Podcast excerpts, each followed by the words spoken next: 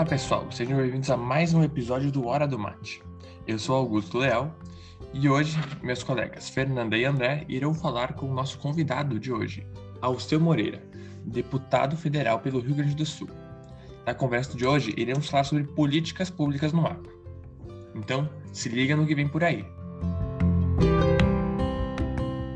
Olá pessoal, meu nome é Fernanda Ribeiro, eu sou acadêmica do terceiro semestre de agronomia da Universidade Federal de Santa Maria e eu sou bolsista do grupo PET Agronomia. Então, o tema do podcast, né, como já foi mencionado pelo colega Augusto, será a formação de políticas públicas para o agro. E por que que a gente resolveu falar sobre isso, né? Porque, assim como outras esferas da sociedade, o agro, e aqui a gente está falando da atividade agropecuária como um todo, né, desde a agricultura familiar até a agricultura empresarial, uh, ela depende essencialmente de organizações civis, políticas públicas, incentivos e legislação do Estado para o seu desenvolvimento. Então, a política ela define os rumos do agro e, por esse motivo, entender como as decisões políticas são tomadas e postas em prática é de extrema importância, né? Entender tudo isso para que a gente possa reivindicar e exercer o nosso papel de, de cidadão e também de trabalhadores, ou no nosso caso aqui, de estudantes do agro, né? Então, agora, gostaria de chamar meu colega André para ele se apresentar e chamar o nosso convidado do episódio. Olá, pessoal, tudo bem? Aqui quem fala é o André, sou acadêmico do quinto semestre de agronomia da Universidade Federal de Santa Maria e também bolsista do grupo PET Agronomia. Então, seguindo o que a, a minha colega Fernanda disse, é, vamos tratar sobre o, o, tema de políticas públicas para o agro e fazer uma observação, né, que esse podcast ele não tem nenhuma ligação ou preferência partidária. O nosso principal compromisso é levar informações de, de qualidade para nossos amigos, vocês ouvintes, que acompanham os nossos episódios. Para isso, convidamos hoje o deputado federal Alceu, Moreira, para nos ajudar a entender todos esses processos burocráticos para aprovação de políticas públicas e qual é o papel do Congresso Nacional nesse trajeto. Então, estamos aqui com nós, Alceu, por favor, se aprende para nós quem é Alceu na hora do mate. Bom, primeiro queria dizer da alegria de estar contigo, Fernanda, com André, com Augusto, com todos os colegas de vocês, com os tantos que vão nos acompanhar logo depois, e poder prestar um pouco do testemunho daquilo que acompanhei. Tá? Eu sou de uma família de sete irmãos, é, nascido no litoral do Rio Grande do Sul, litoral norte do Rio Grande do Sul, lugar chamado Sanga Funda, é, é, pequenos produtores rurais, na verdade, pequenos proprietários. Aqui eu já queria fazer a primeira provocação. Nós não podemos confundir pessoas que usam pouca terra com pequeno produtor. Tá? Tem pessoas que são que têm muito pouca terra que são grandes produtores. Tá? Então, cada vez que se fala de grande produtor e pequeno produtor, está querendo fazer uma separação de rebanho eleitoral. Tá? Não é de agricultura que nós estamos falando. De qualquer maneira, é, nascido aqui, me, é, estudei aqui na minha uma cidade chamada Osório, né, porque na época o lugar que eu nasci era era de distrito de Osório. Estou tá? no quinto mandato parlamentar de deputado, dois estaduais, três federais. Fui fui vereador, fui vice-prefeito, fui prefeito, tá? Fui presidente da Assembleia Legislativa, presidente da Federação dos Municípios do Rio Grande do Sul e a última função foi a presidente da FPA, né, a Frente Parlamentar da Agropecuária Brasileira, que é certamente, nesse período de transformação, um dos cargos das, das instituições da, do, do desenvolvimento político mais instigante que eu podia ter participado pelo grau de complexidade que tem tudo isto. E aí eu fico à disposição de vocês para os questionamentos. Muito obrigada pela apresentação, deputado. Então, para começar, né, nossa primeira pergunta é bastante básica, mas ela é a base de tudo que a gente vai conversar hoje, né? Então, deputado, gostaria de questionar qual é a função do Estado no desenvolvimento da agricultura. Bom, a primeira questão com relação ao Estado é não passar a ideia do paternalismo, né, do coitadismo na agricultura. O Estado tem que estar para a agricultura como facilitador do processo. Tá? O Estado tem que estar nas universidades, na Embrapa, tem que estar na pesquisa, no desenvolvimento de novas tecnologias, criatividade, novas ferramentas, novas alternativas. O Estado tem que estar no associativismo, quando a, os, os, os, proprietários pequenos não têm escala.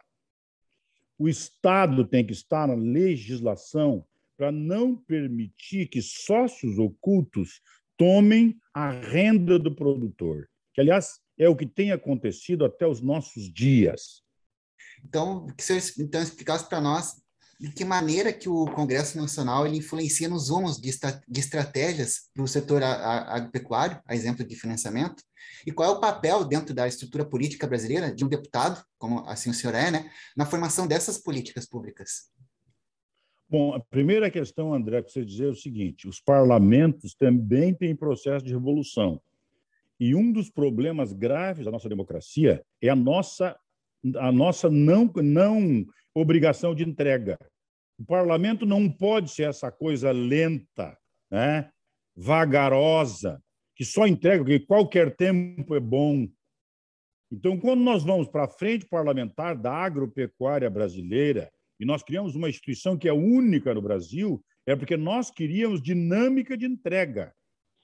Se eu for para a Comissão de Agricultura, que é muito importante, lá o cidadão pede vista, lá ele leva para estudar, lá ele apresenta outro projeto, ele tem regimento, ele tem mil subterfúgios para fazer, mas lá na FPA ele não tem isso, não. Lá, se alguém propuser um projeto para a agricultura, para a agropecuária brasileira, a primeira coisa é nós passamos por 47 instituições que compõem o Instituto Pensar Agro, e eles dizem se este projeto é ou não é importante para a agricultura brasileira. Se ele é importante, chamamos os melhores técnicos disponíveis que temos no Brasil para fazer o estudo técnico desses projetos para dar viabilização de um bom projeto de lei. E se ele não é importante, ele vai para o lixo, né? imediatamente. Ele não ocupa espaço em lugar nenhum. Então, pode ver que as pautas da Frente Parlamentar da Agricultura ficam sempre na faixa de oito, dez temas. Nunca sai disso. Nós vamos vencendo um e entrando outros. Mas a frente se constituiu com um número de deputados quase e senadores de quase 300 e acabou desenvolvendo por credibilidade tá? uma capacidade de transformar isso em voto. Né? Porque frente tem mais de 500 no Congresso. Mas frente parlamentar, como a Frente Parlamentar da Agropecuária, que é uma instituição com regimento, com reuniões semanais, com estudo detalhado, com orientação de plenário, só tem a nossa. Tá? E ela acabou sendo decisiva na evolução dos projetos de lei nós vamos aprovando até agora. Pensa que isso é fácil? Não. Nós temos no Congresso pessoas que têm pensamento ideológico completamente oposto ao nosso.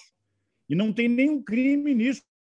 É assim mesmo, normalmente. No caso da regularização, para vocês terem noção do que significa isso, a, a quantidade de produtores que nós temos no Brasil que tem a terra dada pelo Estado, então há mais de 40 anos sem ter escritura pública e registro, quando eles tiverem escritura pública e registro e conseguirem entrar no sistema produtivo normalmente, é bem capaz deles acrescentar no processo produtivo brasileiro alguma coisa em 2% do volume produzido no Brasil. É isso que nós estamos perdendo. Pensam que é só isso? Não. A agricultura, o agro do Brasil, ele virou dinâmico. E aqui é uma coisa que é para a gente é, relaxar um pouco. Todo mundo ficou nos últimos 50 anos esperando, principalmente vocês que estão na universidade, esperando que o novo viesse de um centro urbano, de um chão de fábrica. É de lá, né? Pelo amor de Deus, o país tinha que ter os melhores computadores, o que tinha de melhor no avanço tecnológico, tinha que vir do chão de fábrica. Pois é, mas ele não veio. Ele veio com enxada nas costas e veio da roça. A melhor tecnologia que o Brasil dispõe hoje veio da roça. E se o Brasil não está melhor é porque nós não temos conectividade. Imagina, vocês aí são vocês, são, vocês estão estudando em Santa Maria, mas não são de Santa Maria, né? Vocês são da onde? Eu sou do Paraná. E qual é o, o... esse município? Curitiba. Tu é de Curitiba, tu é urbano. Tu, Fernanda? Eu sou da fronteira, sou de Rosário do Sul. Ê, beleza. O Augusto eu acho que está fora lá, tá? De qualquer maneira, pessoal, eu queria dizer para vocês o seguinte, tá? É, os, os, a, a estrutura da, da agricultura brasileira, tá? sem conectividade, ele perde capacidade competitiva, mas numa velocidade infinitamente maior do que foi os últimos 50 anos, com a diferença de manejo tecnológico. Dizer, o vizinho tinha mais adubo, tinha um bom trator, plantava não sei o quê, colhia um pouco mais. Né? O outro não tinha, mas colhia também, dava um jeito, coisa parecida. Não. Agora, se o cidadão tem conectividade, se ele tem 5G, por exemplo, e o vizinho dele não tem nada, em cinco anos ele compra a propriedade do vizinho. Ela é decisiva. Tá? Ela é tão importante como a água e o solo. Então, nós obrigatoriamente temos que pedir. Aí entra a política pública, o dinheiro do FUST, o dinheiro que nós pagamos para o orelhão, que está lá, que é 36 bilhões, tem que financiar para colocar internet das coisas na nossa propriedade nós ligeirinhos teremos, teremos é, é, computação quântica chegando nas lavouras e não temos o 5G. Em alguns lugares não tem sequer o 2, o 3. Tá? Então a gente precisa forçar para colocar isso, mas não é porque eu estou querendo, é uma sofisticação, não. É que eu vou lá e compro o meu trator e no meu trator que eu comprei, 34% a 35% é tecnologia embarcada. De que adianta eu comprar essa encrenca toda se eu não posso usar?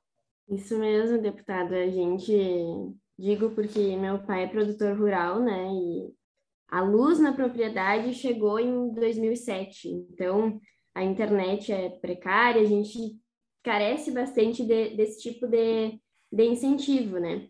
E assim como várias outras coisas que a gente precisa melhorar, né?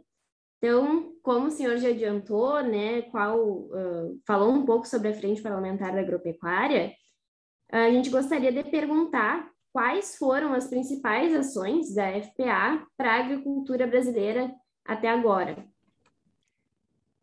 Se eu te disser a primeira delas, talvez mais importante para mim, é não permitir que o governo todos os anos tomasse recurso da Embrapa. Porque todos os anos vem no orçamento o corte de contingenciamento de recursos da Embrapa.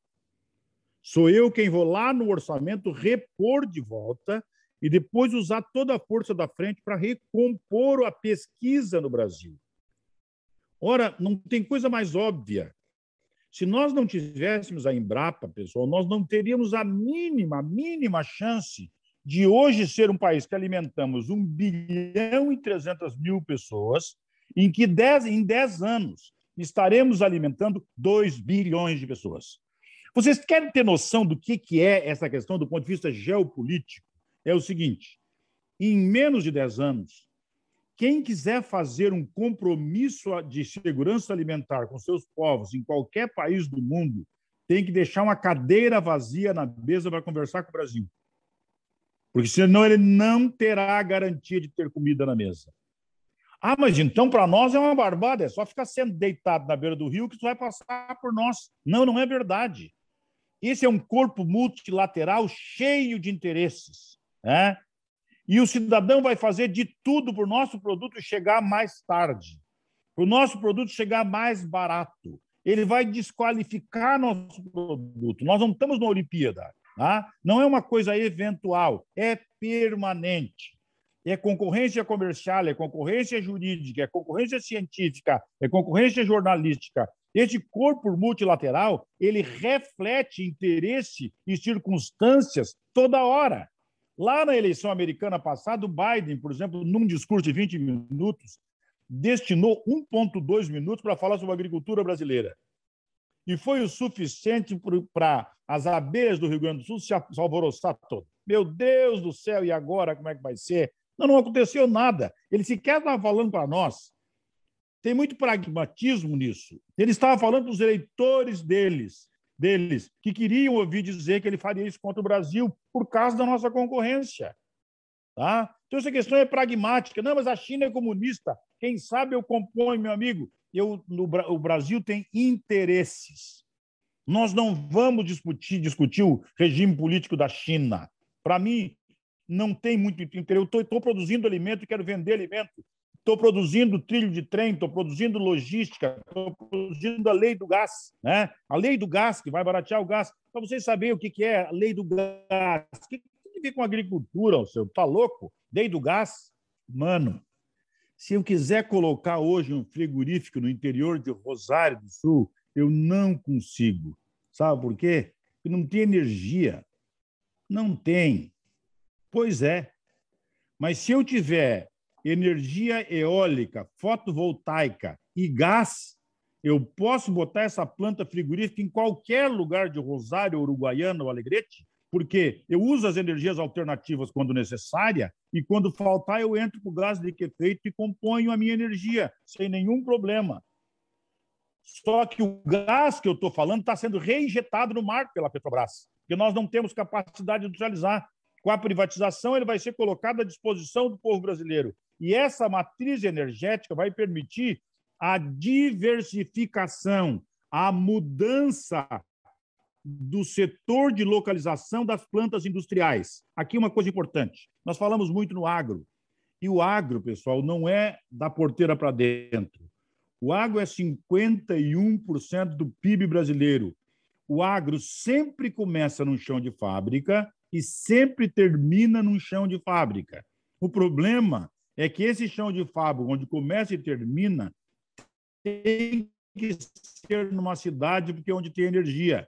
E agora, com a nova matriz energética, ele pode estar perto de onde tem a matéria-prima. E isso vai mudar completamente a geografia.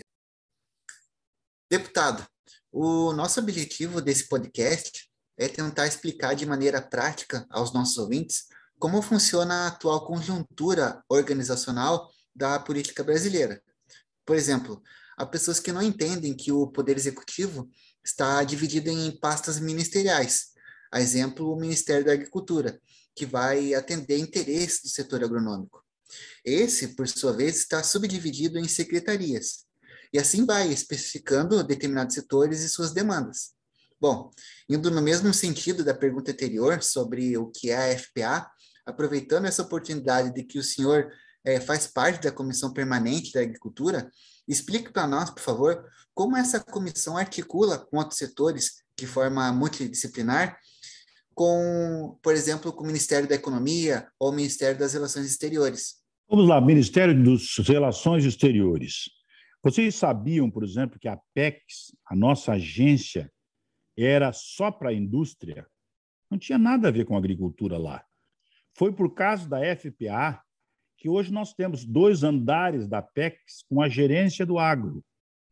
E nós estaremos nas 22 feiras de alimentação mais importantes do mundo, com feiras totalmente patrocinadas, mas não pela indústria do agro, pela Apex com agro, viabilizando, inclusive, que o, o produtor de pequeno porte do Brasil possa ser exportador.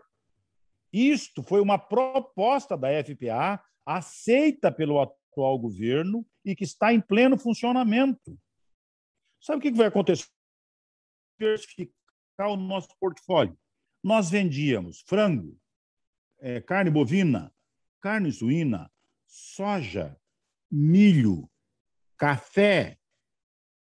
E, e aí já se foi, né? daí para frente já começa a ficar rarefeito. Pois é, nós agora vendemos grão de bico, jangilim, fazendas gigantescas vendendo isso enormemente pela qualidade da nossa fibra. Tá? Então, nós vamos, de acordo com a exigência que o mercado internacional vai fazendo, nós vamos chegando com a pesquisa e vamos viabilizando isso. Por que, que a FPA é tão importante nesse processo? Porque na FPA nós estamos junto com os empresários e agricultores no mesmo debate. O Instituto Pensar Agro, que é uma instituição que fica junto conosco, é composto por 47 instituições, inclusive a CNA, né? a OCB das cooperativas. Então, cada vez que tu tem um tema como esse que tu quer desenvolver, tu usa toda a força política que tem a FPA, mas não usa isso para fazer ato de ufanismo, proselitismo político, vitória eleitoral. Usa essa energia toda de maneira convergente para fazer as conquistas, abrir os espaços, de buscar a possibilidade de ter isto. Mas só a PEX vai colocar o Brasil, nesses próximos dois anos, é apenas que temos pandemia, em alguma coisa em torno de 60 países que ou nós exportamos um ou dois produtos, e vamos exportar 60, 70 produtos, ou não exportamos nada, e ela vai abrir a porta. E como faz isso? Imagina que eu estivesse hoje na Turquia e eu e, e os turcos dissessem o seguinte: nós gostaríamos de comprar tal coisa do Brasil, vocês têm? Vamos pegar o Egito, né? O Egito querendo comprar alfafa. Aquele mundo de, de camelo que eles têm não tem feno, tá? E ele diz: eu quero tantos milhões de toneladas. Se a PEC está nisso, junto com o Ministério do Exterior, que é a embaixada, ela entra nesse contato com as pessoas, traz os compradores do Brasil, estabelece o contrato de produção. Se as cooperativas querem produzir, estabelece quais são as cooperativas. Entra o Estado na organização produtiva pelo volume e a qualidade desejada e estabelece aí uma outra relação comercial, um outro nicho de mercado que nós sequer tínhamos noção de que existiria. Tá? Então, nós abrimos enormemente isso. Vocês podem me perguntar e alguém vai perguntar para vocês, tá bem, andamos pelo Brasil inteiro, principalmente eu e a Tereza Cristina, andamos pelo Brasil, pelo mundo inteiro vendendo. E agora o preço do produto subiu para o consumo interno. Infelizmente, meu padre, eu não tenho a tal da taramela essa, que consegue abrir meia porta, fecha uma meia porta, não consigo fazer. Tá? Quando se abre o mercado, abre o mercado e se abre o mercado competitivo. Nós temos commodities, preços internacionais. Então, cabe a nós nos adaptarmos a isso. Este é um estágio que nós vamos ter que passar. Mas pode ter certeza, vamos acabar fazendo crescer a renda média brasileira para que possa atingir os níveis de consumo necessário, porque os preços dos produtos estão estabelecidos pelo mercado nacional e internacional. Show de bola, deputado. Agora, para encerrar aí nosso episódio, né, gostaria de fazer uma pergunta, também é algo bastante importante aí no que tende o agronegócio, que é sobre a fome, né? Então, em 2014, o Brasil ele foi destaque no relatório de no relatório de insegurança alimentar no mundo pela FAO. E esse cenário, né, tipo, de, de reduzir essa desnutrição, subalimentação, ele vem se revertendo nos últimos anos. Então, nesse sentido, a pergunta que a gente quer fazer é por que o Brasil ainda não conseguiu acabar com a fome no seu território uma vez que a gente tem uma das agriculturas mais avançadas no mundo e produzimos muito mais do que consumimos. Olha, tinha um professor de estatística meu que dizia uma coisa que talvez vocês tenham ouvido muitas vezes. Né? É o problema de nós termos as médias. Né?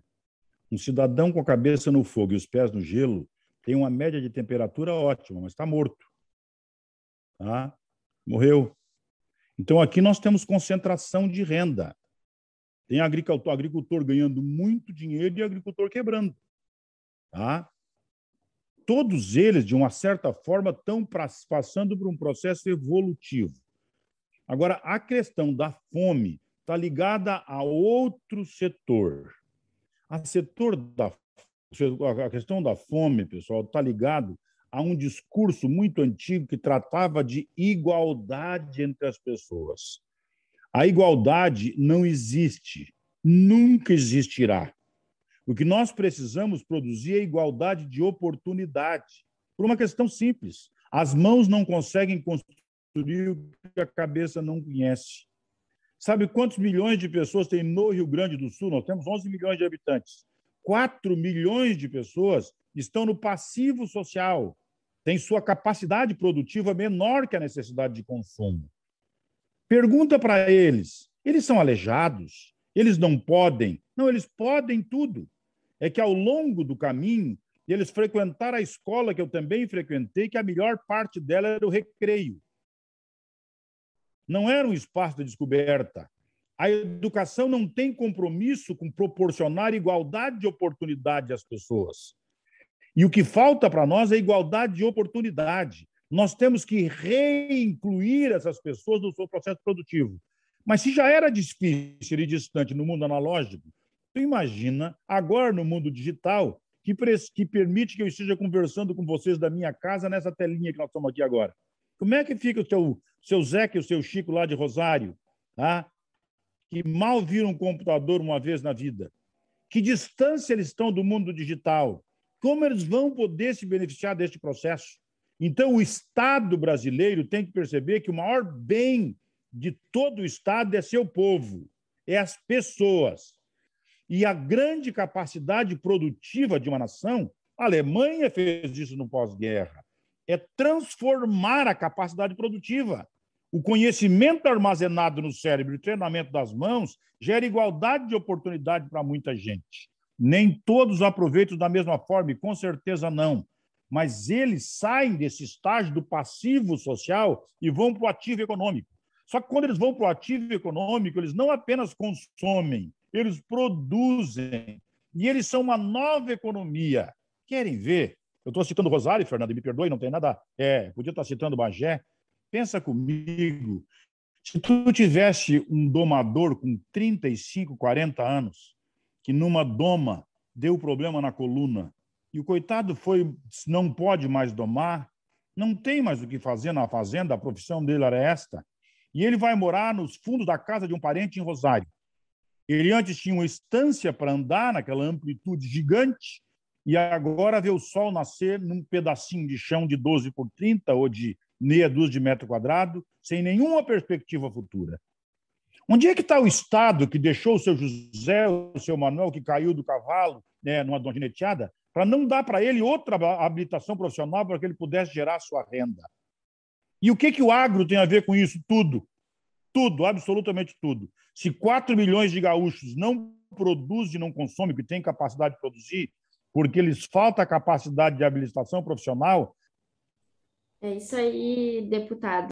Então, nós gostaríamos de agradecer a participação do senhor, a gente já está com o nosso tempo acabando, né? É, agradecer a disponibilidade, o tempo, e gostaria de passar a palavra para o André agora para fazer as considerações finais. É, acho que Dale, temos... Curitibano, velho, tá frio lá, Curitibano. eu tenho minha família inteira gaúcha, eu que só nasci lá, fui, foi estranho. Da onde é a tua família? Santo Ângelo. Santo Anjo da Guarda. Mas olha, eu fico muito agradecido aí pela sua participação. Esse é, nós estamos cumprindo com esse papel, né, de dentro da universidade fazer um, um espaço de extensão, de mostrar para o pessoal, para os nossos ouvintes, um pouco, né, de, de cada eixo, de cada área. Hoje o tema é sobre política. Então, esse papel que o senhor vem falando, né, desenvolvendo, a gente quer mostrar a importância disso e de estar cada vez mais próximo e, e tentando entender, né, compreender o que está acontecendo nesse mundo do agro. Muito obrigado pela sua participação, deputado. Eu é que agradeço. Pode ter certeza que foi um motivo de grande satisfação nessa terça tarde poder ter conversado com vocês. Certamente voltaremos a conversar outras vezes. Né? Temos exemplos magníficos no país inteiro para se observar, mas queria dizer para ti que nasceu em Curitiba, mas também é gaúcho, puxar um pouquinho a brasa para o meu achado, o gaúcho é sempre meio arrogante. Né? Então, meio, eu estou sendo, sendo generoso com isso. Cada lugar do Brasil que tu vai, onde tem um cantinho, algumas pessoas, tem um grau de desenvolvimento. O nosso povo tem uma bravura, uma capacidade produtiva, uma capacidade de trabalho que é impossível imaginar que aqui nesse estado alguém ainda tenha fome, é, ainda tenha tudo isso. Falta atitude política. E ela tem que nascer também dos berços da universidade. Forte abraço e muito obrigado pela oportunidade que tive de conhecê-los, conversar com vocês e certamente com tantos colegas de vocês que não vi hoje. Então, pessoal, esse foi nosso episódio de hoje. Quero agradecer a presença tanto do nosso do deputado Alceu, quanto dos meus colegas Fernanda e André, e gostaria de salientar que o podcast Hora do Mate não tem opinião nem ideologia política. A última pergunta feita para o Alceu foi relacionada à fome. E esse será o tema do nosso próximo podcast, em que teremos a convidada especial Silvia e a participação do professor Ricardo, tutor do PET Agronomia. Te espero lá, hein? Tchau!